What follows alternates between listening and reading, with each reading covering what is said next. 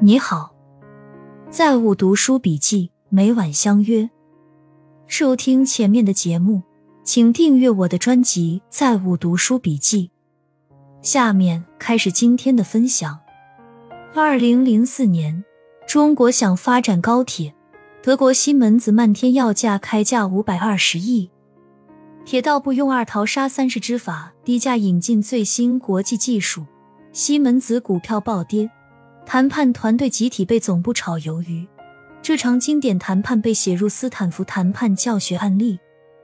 当年中国市场对铁路的需求日益增强，国产的高铁技术还未成熟，对前沿的高铁技术需求急迫，于是决定用庞大的市场需求作为谈判筹码，与其他国家展开合作。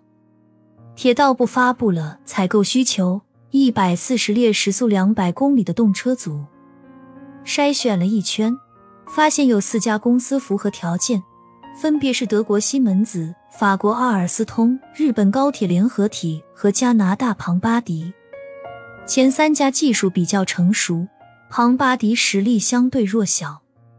经过调研发现，西门子综合实力最强，技术最先进。西门子也知道自己的优势。所以猜测铁道部的首选合作对象是他们，因此西门子态度傲慢，漫天要价，每一列动车开价三点五亿，加上技术转让费三点九亿欧元，一百四十列动车总报价约五百二十亿人民币。这一百四十列动车对于我国来说，仅仅是高铁的开端，整体市场绝不止这个数。所以，铁道部不允许在一开始就被外国公司把控，毕竟是关乎国计民生的基础设施，主动权当然要握在自己手中。为了保证铁道部在谈判中的主导地位，给几家公司上了两道硬菜：一、参与投标的公司必须是中国企业；二、参与投标的中国企业必须有国外成熟技术的支持。这两个条件的真实目的是让国外高铁公司用技术和国内的公司合作，国外的公司如果不合作就不能参与投标。有了这两个条件，铁道部进一步明确了细节：关键技术必须转让，并且以最低的价格通过谈判实现；所使用的产品必须是中国的。铁道部指定两家国内企业。一家是南车集团的四方机车车辆股份有限公司南车四方，一家是北车集团的长春客车股份有限公司北车长客。这是最关键的一点，指定这两家，然后封锁了其他所有的谈判入口。这四家若想合作，必须找国内的两家公司谈判。所以呢，四家争两家，铁道部就掌控了主动权。北车常客的目标是西门子，南车四方的目标是日本高铁联合体。庞巴迪合作的技术稍微落后，所以他们也最积极、最听话。法国的阿尔斯通出于自身的原因，与两家公司都在谈判。北车与南车都通过与阿尔斯通谈判，给西门子和日本联合体施加压力。事实证明，铁道部的策略是对的。西门子自是技术强大，开始漫天要价，不仅仅开出了五百二十亿的天价，还设置了五十多项技术转让障碍。铁道部官员出面与西门子交涉，对方以为铁道部服软了，更加肆无忌惮。于是铁道部下令北车加速与阿尔斯通的谈判，在投标截止日期前完成全部的谈判，双方直接签订协议。随后，南车与日本联合体顺利谈拢，投出了标书。庞巴迪以合资的方式参与了投标。庞巴迪虽然实力弱，但是他们非常配合。我们要什么，他们就给什么，技术转让、国产化都非常顺利。所以中方有意留下他们，在谈判中极大削弱了其他三家的谈判气焰。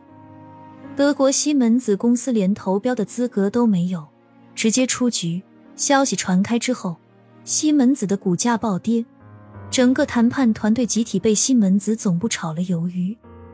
二零零五年，铁道部又开始了时速两百五十公里高铁的招标，这一次西门子学乖了，开价每列动车一点九亿人民币，技术转让费也降为八千万欧元，可以说是超低价。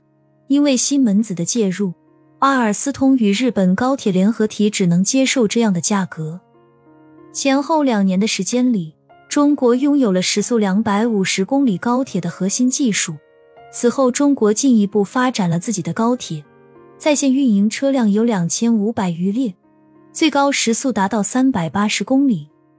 截至二零一九年底，我国高铁里程达到三点五万公里，超过世界其他国家高铁营业里程总和。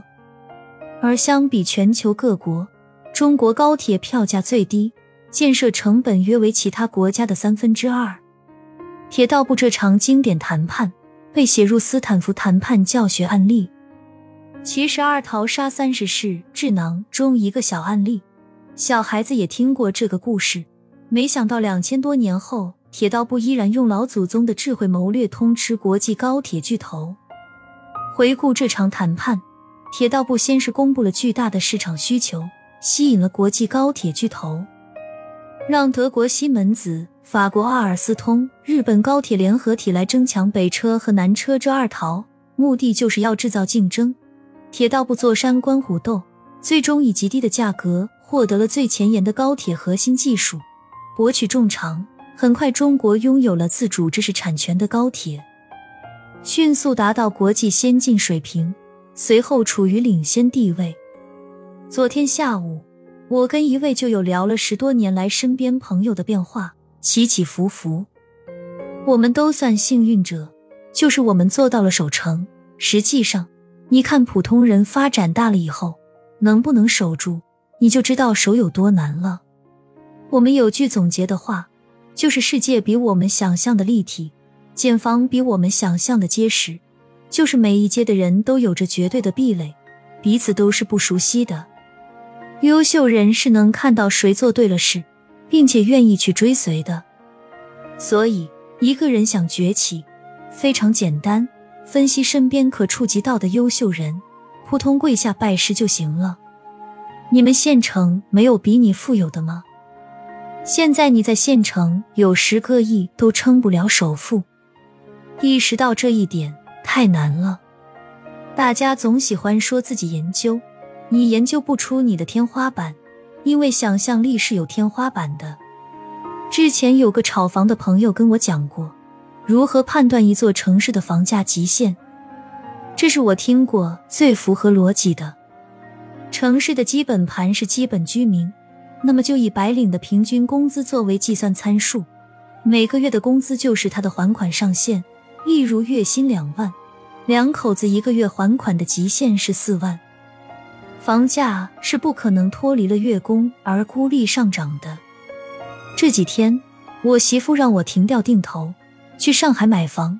我们就研究了一下，现在有个问题，就是上海是有指导价的，指导价与市场价又是双规制。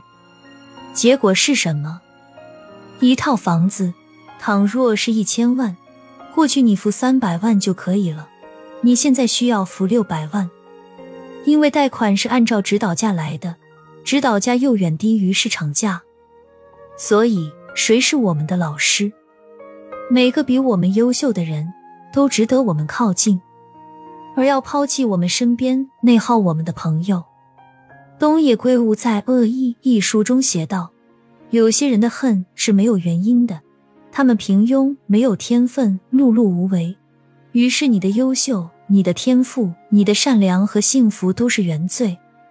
我们现在的年龄比我们二十来岁的时候强了太多，因为我们懂了很多道理，并且知道只要去干就有结果。而年轻的时候，我们以为知道了很多道理，其实并不知道。所以呢，我们越是年龄大了，越要珍惜每一分，要让自己有所成就，而不能碌碌无为。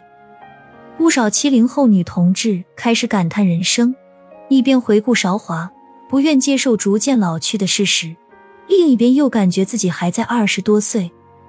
我说那天我看了部二战题材的电影《勒热夫战役》，里面有个细节引发了我的思考。我发现苏联带队连长不需要冲锋陷阵，躲在掩体里，只负责分配工作即可。而我们从小接受的教育是什么？做将领的要身先士卒。那我的问题来了：倘若我是个连长，战场上我是该冲在第一个，还是躲在最后面？他说：若是抗洪救灾，你可以冲在第一位；若是枪林弹雨，你则要以躲为主。你没了，你的兵也就送了。你仔细品一个成语：擒贼先擒王。我说，勒热夫战役太惨烈了，十四个月，俄军损失一百七十万人，真正的绞肉战。那新兵蛋子一上战场，直接筛了糠。他说，很正常，那就需要有人给壮胆。最初怎么壮？冲锋队伍分三批次。第一批次是政工干部，第二批次是新兵蛋子，第三批次是老兵油子。后来政工干部损失惨重，就调整了一下顺序，让老兵游子打头阵，把政工干部放在最后面。